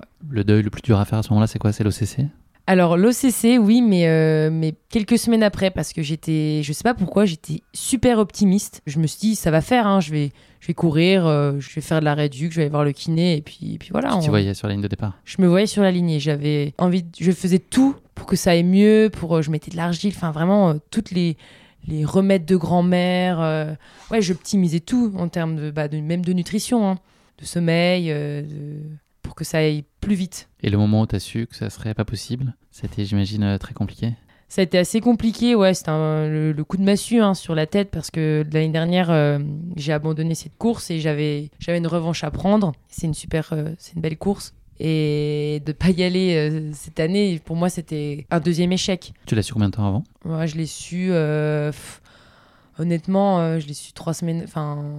Début ouais. En vrai, peut-être deux semaines après la blessure. Et là, est-ce que c'est possible malgré tout de trouver euh, du plaisir à aller euh, sur la semaine UTMB, d'aller encourager les copains, de vivre au milieu de tout ça Ou est-ce que c'est quand même euh, la frustration qui domine? Alors, la, la, la, frustration, elle, elle domine. un petit fond de tristesse aussi, de voir bah, les copains courir euh, enfin ouais c'était vraiment moi je, pouvais en plus je pouvais pas courir encore à cette période là j'avais ma chevillère et puis ça en fait ça me fendait le cœur. Je sais que bah ça reste que du sport mais en fait moi c'était me priver de d'une belle course et ça me rendait mal de d'être là mais je l'ai je l'ai fait hein, et je l'assume. Je je fais pas mon caliméro hein, sinon euh, j'y serais pas allé Et j'y allais du coup dans le but de profiter à fond cette semaine, d'aller voir les partenaires, d'échanger, de passer du bon temps. Et c'est ce que j'ai fait. Honnêtement, j'ai réussi à passer au-dessus. Après, je dis pas que le jour de l'OCC, ça a été facile. Hmm. J'ai rajouté que tu as fait un peu la fête aussi. Comment tu sais Ouais, il faut, il faut bien fallait décompresser. Ouais. C'est quoi euh, les leviers psychologiques sur lesquels tu as pu t'appuyer pour gérer au mieux cette période-là qui n'a pas dû être simple? Tu parlais de Anne tout à l'heure. Ta prep mentale, est-ce qu'elle a un rôle particulièrement essentiel dans, dans des moments comme ça? Qu'est-ce qui a pu, toi, t'aider euh, à tenir le choc autant que possible? Alors oui, Anne, euh, j'ai fait une séance avec elle pour euh, justement, bah, tu vois, parler de tout ça, essayer de trouver des projets à côté. Elle, m'a fait aussi prendre du recul sur euh, la blessure et me, me, trouver des, des, occupations autres que le sport. Et c'est vrai que là, j'ai pris conscience de l'importance qu'il y avait d'avoir un projet à côté du trail. Et je me suis dit, bon, bah, il y a un jour, j'ai pris mon petit livre, parce que j'ai un petit livre où je note euh, mes, mes, mes courses. Il y a une petite clé ou pas? Ah non, pardon, non, il n'y a pas, c'est pas un journal intime, ah, mais ça pourrait. mais je note tout, j'adore écrire euh, bah, mes comptes rendus et tout ça. Je trouve que d'année en année, je, je, reprends mes anciens carnets, je dis, ah ouais, bah, là, j'avais fait une super course, qu'est-ce qui a marché? Enfin bref, voilà. Et j'ai noté euh, bah, un peu mes compétences, ce qui me plaisait, et essayer de trouver des projets euh, bah pour en fait euh, qu'est-ce que j'allais faire euh, à l'avenir? Qu'est-ce que je ferais après le trail? Et là j'ai eu un coup de massue en mode qu'est-ce que je vais faire quoi? Qu'est-ce que je vais faire après le trail? Et franchement c'était pas simple hein. je me suis dit mais oh, tes études est-ce qu'elles vont te servir et en fait, je fais un brainstorming en mode, bah voilà, j'adore les, les, chambres d'hôtes, j'aimerais bien travailler dans un refuge une certaine période. Enfin, en fait, je, je me suis un peu redécouvert en mode, bon, bah, ok, il n'y a pas que le trail, tu as d'autres occupations. Voilà, j'ai aussi appris à, à, partager du temps plus avec mes amis, euh, mon, enfin, ma famille, bon, qui était loin, mais je suis rentrée dans les Vosges, ça m'a fait un, bien fou. Faire des coloriages parce que ça, ça te concentre vraiment euh, sur ton dessin et pas sur autre chose. Tu débordais ou pas? Un petit peu. parce que la mine, elle n'était pas, elle était pas bien taillée, c'est pour ça. La tentation, j'imagine, c'est de reprendre très vite, alors que peut-être tout n'est pas complètement euh, aligné, que le timing n'est pas forcément euh, idéal. Est-ce que tu as réussi à contenir cette envie-là ou est-ce que tu as été un peu déraisonnable? Alors, c'est pas que j'ai été déraisonnable, mais j'ai repris euh, au bout d'une semaine. J'ai fait une semaine de repos total parce que ça me tapait quand même bien dans, la cheville, j'avais assez mal. Mais une semaine après, j'ai même fait du home trainer avec ma, tu sais, ma botte là qui tient chaud. Ouais, on a pu la voir en photo sur Instagram. Effectivement, une botte euh, assez massive. En tout cas, cette période de l'année, elle est, euh, elle est pas très agréable, j'imagine. Elle doit donner chaud en plein, plein, été. Là. Mais en fait, tu euh, t'as pas le choix parce que le pied doit pas poser par terre. Donc, j'ai fait une séance ou deux comme ça avec la botte. Moi, je me disais, bon, il n'y a pas de risque. Mais voilà, j'ai repris tout de suite le vélo et hum, bon, j'avoue, je pensais que j'allais prendre, j'allais apprécier le vélo de route encore plus que maintenant. Mais au final, non. Pas du tout. pas du tout. J'ai fait quand même des belles longues, des 140 km que j'aurais jamais pensé faire euh, un jour. Donc euh, voilà, c'est mon regret d'avoir repris trop tôt, je l'avoue, parce qu'au bout d'un mois, j'en avais marre du vélo, j'en pouvais plus. Et je me dis, bon, en fait, euh, t'as repris un peu trop vite, t'aurais dû prendre le temps de te poser. Surtout que là, c'était peut-être le signe que bah, mon corps avait besoin de se reposer. Et je l'ai pas assez écouté. Est-ce que le projet de Templier, il était euh, déjà présent à ton esprit ou est-ce que c'est les circonstances qui a fait que tu as prévu de le mettre à l'agenda? Je pense que tu avais une autre course qui était prévue euh, début octobre, idéalement, l'Ultra Pyrénéo. À quel moment tu t'es dit que, bah, les Templiers étaient euh, l'option à considérer et potentiellement ton objectif de fin de saison dans le meilleur des mondes? Alors c'était mois d'août, avant l'UTMB parce que j'avais besoin de me refixer un objectif. C'est dur hein, de, s'entraîner sans, objectif derrière. Moi, c'est ce qui me pousse euh, à aller m'entraîner hein, chaque jour. Donc, on s'est dit, bon, bah, l'Ultra Pyrénées, euh, c'est mort. Et pourtant, j'avais de l'espoir. Hein. mais bon, euh, aller sur un 100 km avec très peu de séances, c'était juste faire n'importe quoi et, aller. Enfin, à la blessure, honnêtement, j'étais pas encore rétabli. Donc, les Templiers, bah, j'y étais l'année dernière on s'est rencontrés là-bas. Et euh, on me dit, bon, bah pourquoi pas, c'est la course phare, euh, c'est un bel événement, bonne organisation, et eh ben tentons. Honnêtement, je me suis pas pressée. J'ai pris le temps de me rééduquer. Je, faisais deux séances de kiné par semaine. Tous les jours, euh, je faisais mes exos de proprioception à la maison. Enfin, encore une fois, je faisais tout, même l'alimentation. Je mangeais beaucoup de petits suisses, du fromage pour le calcium, pour, pour réparer mon, cet os. Pas de Roquefort Pas de Roquefort, non, je sais pas, c'est pas mon truc. mais je faisais tout pour. Euh, et j'optimisais tout. Vraiment. Euh. Et je crois que je suis fière de le dire, mais je suis assez contente de moi euh, parce que j'ai bien réussi à. Discipliné. Ouais, discipliné. J'ai géré cette période en fait.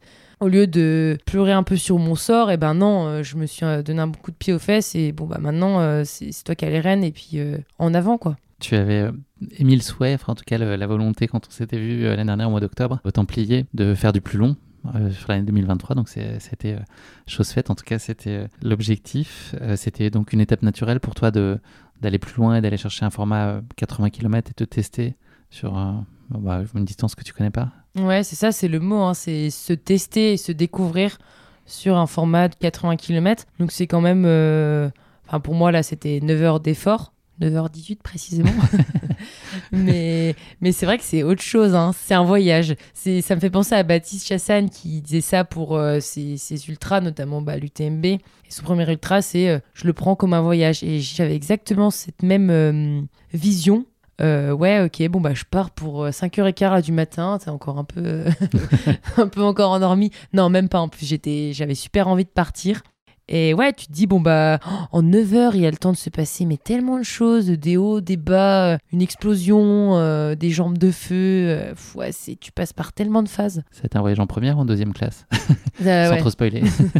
un peu les deux. Un peu les deux. Quelle prépa était possible à mettre en place en, en, aussi peu de temps et puis le corollaire à cette question, c'est quel niveau de confiance ça veut dire euh, qu'on a en soi quand on a une préparation qui est tronquée? Est-ce qu'on peut arriver euh, décemment sur ligne de départ euh, en ayant le sentiment d'avoir un peu toutes les cartes en main et la certitude, en tout cas, d'avoir fait ce qu'il fallait pour que ça se passe bien? La préparation, elle a été courte puisque j'ai repris la course à pied le 10 septembre. Et encore, hein, c'est pas faire une heure de footing, c'était des une minute marche, une minute footing. Donc c'était assez long. J'ai fait ça sur deux semaines patience, c'était le, maître mot de cette période. Il fallait pas que hum, bah, j'accélère le, processus. C'était m'écouter. Si j'avais telle douleur, ok, euh, je m'arrêtais là. Et ça, je l'avais pas fait depuis longtemps, de m'écouter autant. Je pense que j'avais tellement peur de. On m'avait beaucoup prévenu sur la fracture de fatigue. Et euh, j'avais pas envie de me rajouter trois semaines. Honnêtement, euh, deux mois, c'était déjà super long. Et trois semaines, six semaines, je, je pouvais pas. Donc, arriver au Templier, pour moi, déjà, sans bobo, c'était l'objectif principal. Après, une semaine, deux semaines avant, j'étais pas 100% euh, confiante. J'avais encore des doutes euh, sur bah, mon état de forme, sur euh, est-ce que ma cheville elle va tenir. C'était des petits doutes qui, étaient, qui étaient dans ma tête. Tu es arrivé sur place une semaine avant. Est-ce que l'idée c'était de, bah, de, faire ces recos aussi pour se donner un peu de la confiance sur un certain nombre de paramètres que là tu pouvais peut-être un peu plus maîtriser en tout cas et d'aller euh, approprier le, parcours finalement pour laisser euh, en tout cas le moins inconnu possible sur cette partie-là et cet aspect-là de la course? Ouais, carrément. On est venu une semaine avant avec euh, Clovis et Thomas et Léo. On a reconnu des. On faisait par tranche de 20 km à peu près, et de connaître le parcours, de repérer en tout cas, ça te donne une indication sur euh, enfin quoi tu auras à faire. C'est vrai que ça me donnait un peu plus de confiance. Euh, j'apprenais beaucoup la piste, les grandes parties de piste, donc c'est ce qu'on a une nuit. Au final, euh, ça passe plus vite. Et je me suis rendu compte qu'en fait, il y avait mais, beaucoup de parties joueuses, du single, et, ça m'a beaucoup rassuré, ouais. L'objectif là, c'est un temps. C'est les 9 heures dont tu nous as parlé juste avant. C'est pas, pas une place, donc de ce qu'on a pu comprendre aujourd'hui dans la façon dont toi tu planifies tes courses et, ambitionnes un résultat. C'est vraiment le chrono. Ouais, c'est maintenant, c'est comme tu le dis, c'est plus une place, c'est euh, enfin se battre contre soi-même et contre le temps. Donc là, c'était euh, moins de 9 heures. Je trouvais ça assez ambitieux. Voilà, c'était un format que je connaissais pas, donc euh, c'est dur d'estimer un temps. Mais voilà, c'était moins de 9 heures et là, j'ai mis 9h18. Il me reste en tête, hein, 9h18. Ouais, mais c'est quand même très bien. tu avais une stratégie de course euh, assez précise en tête euh, à, quel, à, quel, point tu l'avais euh, détaillée, formalisée Ou est-ce que là, c'était juste prendre la course sur ce qu'elle est, comme une course de reprise et puis en plus une expérience sur ce format-là?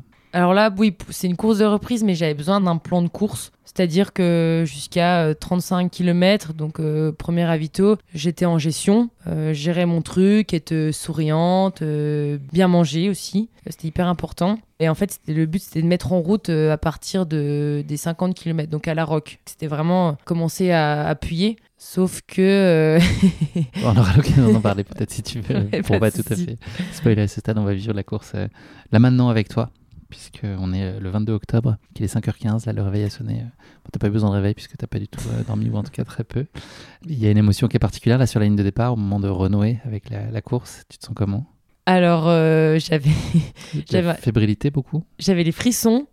Et j'étais assez, euh, ouais, un peu sensible. Enfin, tu sais, c'est. Émotif, quoi. En Ouais, ouais, voilà, exactement. Ouais. C'est émotif parce que bah il y a les musiques en plus améno là euh, qui te Ça marche à tous les, les, coups. qui te dresse les poils là. Mm. Et tu sais, tu regardes tout ce monde là et bon après là c'était un assez euh, différent cette année puisqu'il y a eu une, une femme qui Mm. est décédée sur la course. ouais.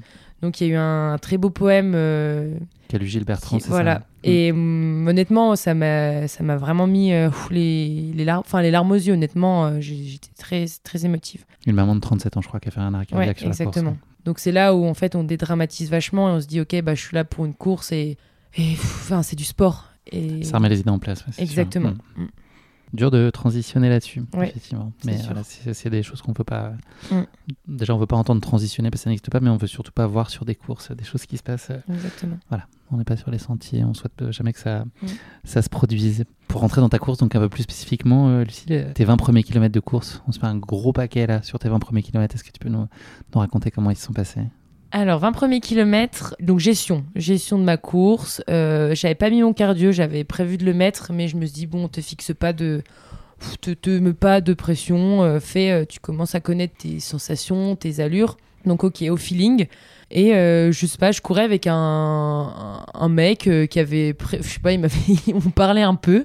Donc c'était bien, ça me montrait que moi j'étais dans mes allures, j'étais pas trop vite. Et donc du coup il me disait qu'il envisageait de faire moins de 9 heures. Je me dis bon bah nickel, euh, si on fait la course ensemble, euh, je, ferai peut-être moins de 9 heures et lui aussi. Donc voilà, et après en fait j'ai eu des petits soucis au ventre. Je sais pas, j'avais, j'étais un peu brassée, il faisait froid, Euh, donc j'ai dû faire un petit stop dans la forêt.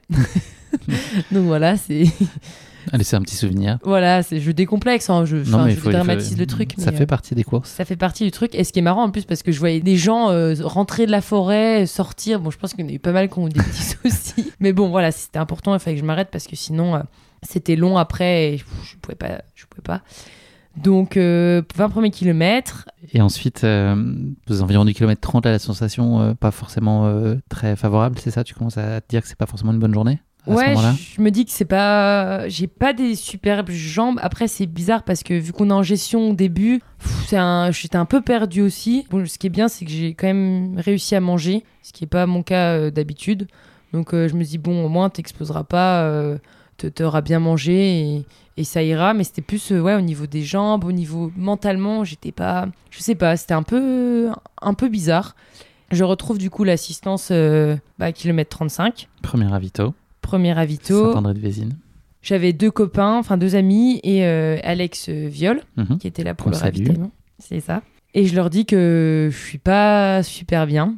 Donc ça les, ça les met un peu en mode euh, foi, qu'est-ce qui se passe et tout. Je dis non, c'est bon, j'arrive à manger. Donc j'ai- je m'étais fait mes petites crêpes. On va entendre parler beaucoup de crêpes là, je pense, dans la Je suite de la course.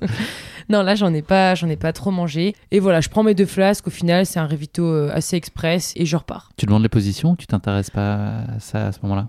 Honnêtement, je m'intéresse pas. Et en fait, ce qui m'a aussi euh, mis un peu mal, malgré le fait que je me sois détachée du résultat, c'est que je, voyais pas de filles. Je savais que devant, euh, elles étaient tout de suite parties et, et je les voyais pas. Donc, euh, j'essaie de pas être trop y penser et plutôt de penser à, à mon parcours. Et je me fixais des objectifs de OK, bah là, va jusqu'au ravito, euh, kilomètre 35. Tu vas voir euh, Alex, euh, les copains, ça va être cool. Et après, voilà, je faisais euh, petit à petit OK, maintenant tu vas jusqu'à la barrière. Enfin, je m'étais fixé dans mon plan de course quelques points. Tu repars ensuite donc euh, avec pour destination euh, le kilomètre 55, mais là il y a des sensations pas terribles et puis euh, des questionnements, voire des, des idées d'abandon qui commencent à poindre dans ton esprit. Alors, kilomètre 35 jusqu'au kilomètre 55, c'est un gros Chemin de croix. passage à vide, ouais, chemin de croix.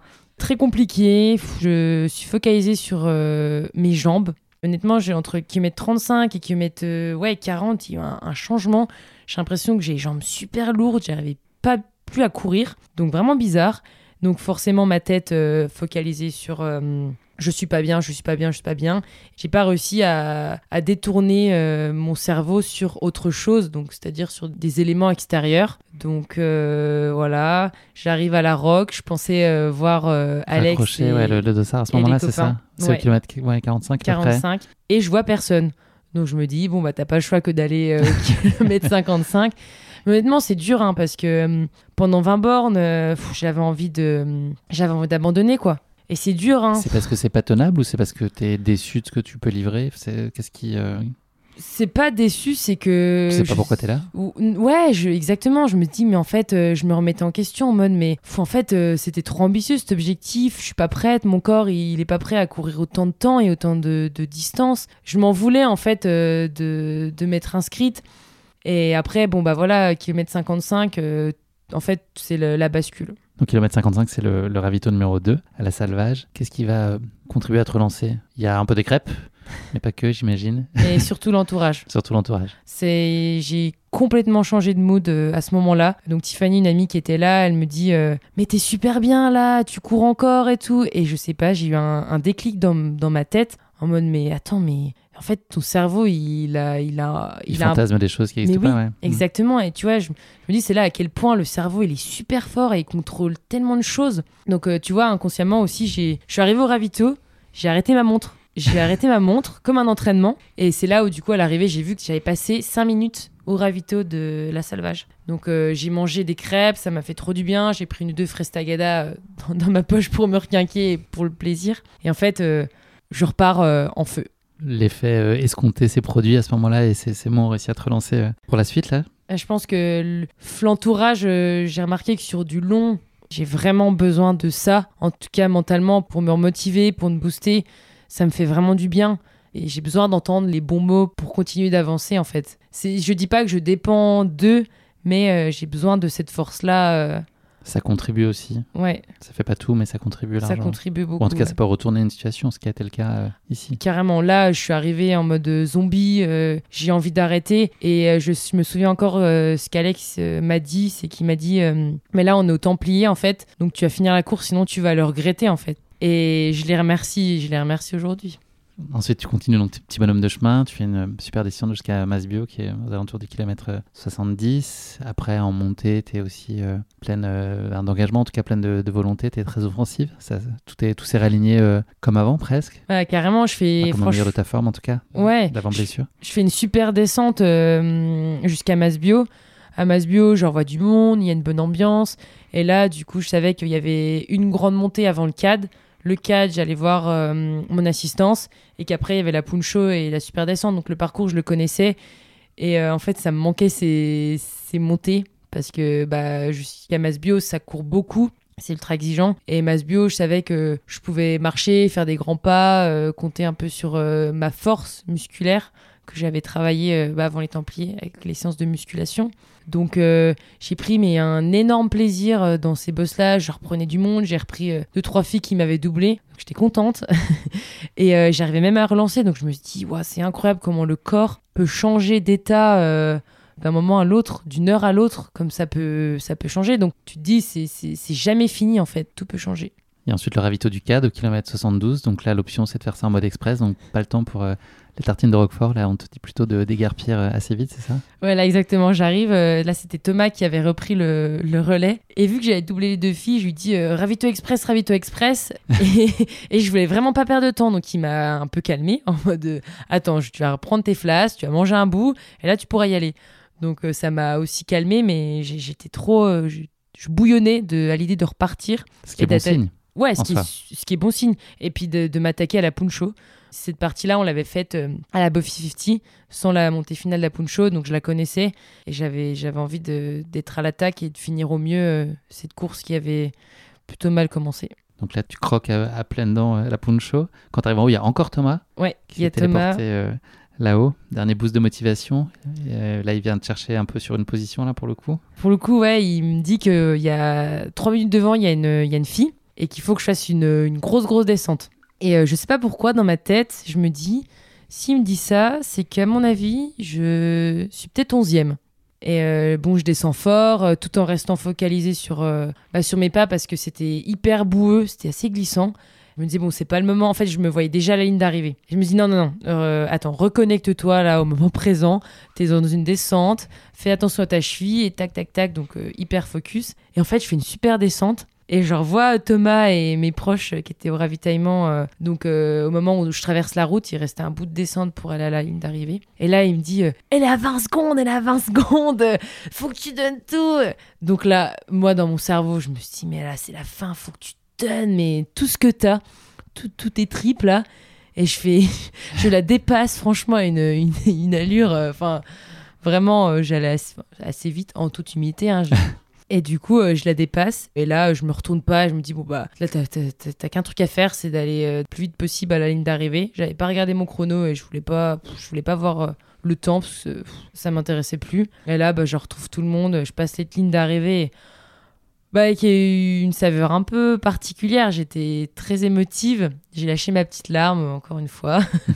Mais hum, moi, c'était quelque chose de très fort parce que bah, c'était un mois de préparation pour cette course. Et c'est de dire que, que je l'ai fait, que j'ai osé le défi de, de finir. Et surtout, bah, là, avec un top 10, c'est pas, je sais que mon temps n'est pas, n'est pas incroyable et que devant, euh, ça a couru euh, tellement vite. Mais voilà, c'était plus une satisfaction personnelle euh, de m'être prouvé que c'était possible de le faire et puis de, surtout de boucler ces, ces 80 km. Pour parler un petit peu des résultats, donc toi tu nous l'as expliqué tout à l'heure, tu as fini en 9h18, ça c'est dixième place. C'est Julie Roux qui l'a emporté en 7h58 devant Adeline Martin et euh, Gemma Arenas Alcazar en 8h22. Et chez les hommes, c'est John Albon, Francesco Pupi et Ben Diman qui sont euh, tous les trois sur le podium dans cet ordre-là. Première fois qu'il y a un podium sans français, je crois, sur ce grand trail Oui. euh, ouais, cette année-là. Qu'est-ce qui t'a paru le plus difficile là si on revient sur cette première expérience de, de 80 km Qu'est-ce qui a été le plus compliqué pour toi, tu penses, à, à gérer?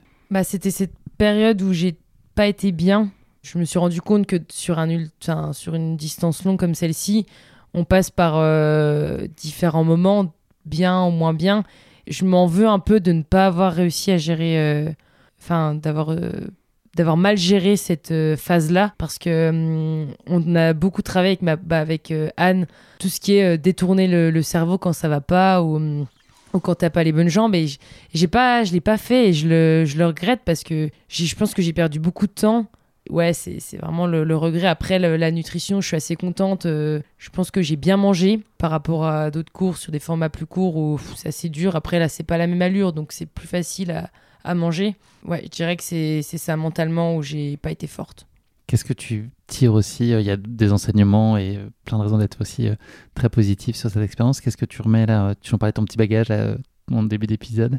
Qu'est-ce que tu as rajouté là-dedans avec, euh, avec ce 80 km dans les apprentissages et des choses qui peuvent te servir pour la suite, hormis là, ce que tu viens d'évoquer sur euh, cette gestion et sur les points d'optimisation que tu vois à ça, dans les satisfactions, dans ce que tu as réussi aussi à, te prouver de positif? Bah, ce qui est positif, c'est que j'ai su rebondir, euh, su au kilomètre 55 et ça, ça c'est bien parce qu'honnêtement, j'aurais pu décrocher mon dossard et non, j'ai persévéré jusqu'au bout. C'est pour ça que je le disais, je remercie tellement mes, mes proches et Alex de m'avoir poussé jusqu'au bout parce que sans eux, aujourd'hui, j'aurais vraiment des, gros regrets et je m'en serais voulu. Donc, euh, je suis contente de ça, d'avoir su, euh, d'avoir su rebondir et je me suis prouvé que j'étais capable de que je tenais cette distance dans que je l'avais dans les jambes que musculairement euh, j'étais impressionnée bah, comment j'ai tenu parce que les, derniers kilomètres j'aurais honnêtement j'aurais pu refaire encore quelques kilomètres peut-être plus de 80 je les avais dans les jambes et c'est trop cool de, se dire en un mois que j'ai cette distance là dans les jambes euh, c'est cool quoi si je fais une meilleure prépa euh, je pourrais améliorer déjà mon temps ça, c'est sûr Cette course-là, elle valide aussi euh, un peu ton protocole de reprise et ta gestion de la blessure. Ça, c'est aussi une récompense en quelque sorte de, la patience dont tu as fait preuve et puis de l'abnégation et de serrer les dents. Sur le terrain, ça, ça a payé, même si tu avais des attentes un petit peu supérieures en termes de, de temps, mais tout ça valide que finalement tu as, fait les choses dans l'ordre et comme il fallait? Ouais, carrément, c'était quand je, disais que j'allais, je m'alignais sur les, le 80 km des Templiers. J'ai eu pas mal de personnes qui me disaient euh, ah ouais, tu, tu vas courir euh, les Templiers et tout, mais c'est pas trop tôt. Donc euh, ouais, c'est pour ça que j'ai eu pas mal de doutes et j'ai su euh, bien faire les choses. Mais encore une fois, j'ai été bien accompagnée euh, bah, avec Simon, avec Anne, avec Thomas. Ils m'ont suivi et très bien accompagnée. J'ai jamais été toute seule pendant cette blessure et ça, ça c'est important. hein. Quand tu es tout seul euh, pour gérer ça, euh, c'est là où tu peux rechuter, reprendre trop vite. euh, je suis pas déprimée parce qu'il y a, il y a encore une fois il y a des choses qui sont plus graves. Des accidents, là j'étais arrêtée que de trois mois. Mais ouais, c'est sûr que c'est hyper satisfaisant de, de se dire que les choses ont été bien faites et qu'elle a tenu. J'ai pas eu de douleur et c'est ultra positif. Donc on va te revoir sur des formats comme ça. Alors peut-être l'année prochaine. euh, En tout cas des rendez-vous tant 80. pis. Ouais. Ouais, sur un format, euh, je pense 70-80 km, j'ai vraiment envie de retenter l'expérience euh, en utilisant euh, ces erreurs-là que j'ai faites et en utilisant ces points positifs pour bah, m'améliorer. Si tu avais un conseil à donner à nos auditeurs là, qui voudraient entreprendre le projet de, de s'aligner sur cette course, c'est quoi le, voilà, ce qu'il faut bien s'attacher à faire pour espérer réussir sur, sur ce grand trail? Alors sur ce grand trail, je pense qu'il faut faire pas mal de séances bah, qui sont vallonnées et faire peut-être un cycle de plat, donc des séances ouais, à plat, parce que c'est très roulant, c'est très exigeant. Et puis les, les bosses, elles sont raides mais courtes. Ouais, je dirais faire beaucoup de séances à plat, vallonner, et puis euh, s'entraîner à manger euh, pendant les séances, ça c'est ultra important. C'est, je l'ai fait du coup pour préparer Templier. Et en fait, euh, bah, on s'entraîne physiquement pour, pour les courses, mais en fait, il faut aussi entraîner son ventre à, Enfin, c'est comme l'entraînement en fait, l'alimentation. Si tu le fais pas, tu n'arriveras pas à manger en course. Quelle est l'image que tu retiens aujourd'hui de cette course, s'il n'y en avait qu'une? Quel moment? Honnêtement, dans ma tête, j'ai l'image de la salvage. où d'un côté, euh, bah, c'est un peu noir et blanc. quoi. C'est le, moment où j'arrive euh, en mode zombie et puis euh, bah, je repars en mode reboosté, en feu. Donc pour moi, c'est cette image-là. C'est. ouais. Merci beaucoup, Lucille, d'avoir partagé avec nous ce grand trail. Avant qu'on se quitte, j'ai encore deux, trois questions pour toi. Quand j'avais posé la question la dernière sur tes rêves de 2023. Tu avais euh, entouré en vert le projet de l'équipe de France. De quoi euh, sera faite ton année 2024, tes envies? Alors 2024, je me suis déjà fixé deux objectifs. Je ne sais pas encore si euh, j'irai au championnat de France. C'est une décision que je vais prendre là parce que le calendrier n'est pas encore fixé. Mais euh, mes deux objectifs seront euh, le marathon du Mont Blanc et puis bah, l'OCC. Hein. Il faut que je la finisse. Et... Jamais deux. Jamais 203. Non, non, non, me souhaite pas ça. Mais... Ah non, oui, non. Jamais 203. Jamais 1 101. Ouais, voilà, on va dire ça. Que ça va y arriver que ça va bien se passer. Ouais, sur non. le départ, la ligne départ et la ligne d'arrivée. C'est ça. J'y serai aussi, j'espère, normalement. Super. On se verra. Souhaitons-le. Ouais, j'espère que tu es prête à m'attendre. je t'attendrai à l'arrivée. Est-ce qu'il y a une course dont tu rêves, pas forcément euh, là tout de suite demain euh, à court terme, ou pas forcément dans une logique de, de, performance absolue, mais il y a une course qui te fait rêver? Alors, euh, c'est vrai que. Un accomplissement de, de vie peut-être?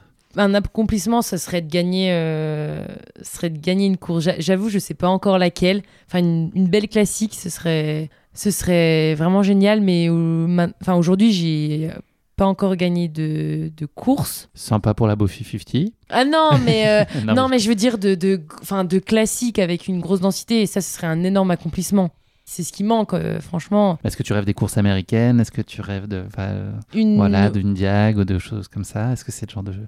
Alors, c'est dans un... en dépit de, de, peut-être des considérations d'objectifs et autres, mais d'une façon un peu irrationnelle, une course vraiment qui te fascine? Plus tard, je pense que j'adorerais aller à la, à la hard rock même si les deux SAR sont assez limités, en tout cas, c'est une course qui me donne assez envie, même si je pense qu'elle est bien exigeante par l'altitude et puis bah, la distance et puis, euh, et puis euh, la technicité. Puis découvrir un peu euh, bah, les courses ouais, américaines, c'est autre chose. J'aimerais te suivre. Allez. franchement. Alors, il ne faut pas me chauffer trop trop longtemps. Ouais. Lucille, je te propose de conclure cet épisode, non pas avec le mot de la fin, avec le motto de la fin. Est-ce que tu as une devise à partager avec nos éditeurs alors c'est un peu ma devise que qu'on a inventée, on va dire, avec euh, avec ma prep mentale, mais en tout cas, moi, me, je l'utilise beaucoup en course. C'est fais ce que tu sais faire. C'est propre, nickel. Il y a aussi, euh, ça aurait pu être, euh, suis le petit kangourou qui saute devant toi sur le plat. Je suis tombé là-dessus en réécoutant l'épisode de l'année dernière. Un kangourou imaginaire aussi sur les passages de plat, c'est ça? C'est vrai. Tu l'as vu encore là, le kangourou ou pas? Je Non, il, pas, il, est au placard Il est un peu au placard là. J'avoue que ces derniers temps, je ne l'ai pas trop utilisé, mais peut-être qu'il reviendra, peut-être avec un, Ouais, avec un petit ou je sais pas, un deuxième kangourou. À voir, affaire à suivre. affaire à suivre. Merci beaucoup, Lucille. C'est malheureusement déjà la fin de cet épisode. Merci d'avoir partagé avec nous euh, tes premiers pas sur ce format 80 km et sur cette mythique course qui est le Grand Trail des Templiers. J'étais ravi de partager avec toi cette grande première sur ce format, mais aussi de revenir sur euh, la gestion de ta blessure qui est une période forcément délicate dans le parcours d'athlète, qu'on soit euh, un athlète de haut niveau ou un athlète amateur. C'est des périodes qui sont compliquées à vivre. donc, merci des enseignements que tu as pu partager avec nous sur cette période-là de ta vie. Je me réjouis en tout cas de te voir euh, sur pied de si belle manière. Et puis j'ai déjà hâte de te voir euh, à nouveau à l'œuvre sur les sentiers ou derrière ce micro. Merci à toi Guillaume pour, euh, pour ce super échange. C'était un super moment. Merci Lucille. Merci. Merci d'avoir écouté cet épisode. Si vous l'avez écouté jusqu'ici, c'est qu'il vous a probablement plu. Alors n'hésitez pas à noter le podcast et rédiger un avis sur votre plateforme d'écoute favorite. C'est essentiel pour soutenir ce travail indépendant. Cela ne vous prendra que quelques secondes et ça change beaucoup de choses pour le podcast. Et pour être sûr de ne manquer aucune course épique à venir, n'oubliez pas de vous abonner sur votre plateforme d'écoute. Merci encore infiniment pour votre soutien, votre fidélité et vos chaleureux messages que je lis et auxquels je réponds avec un immense plaisir. S'il vous plaît, continuez. À très bientôt pour une nouvelle course épique, évidemment.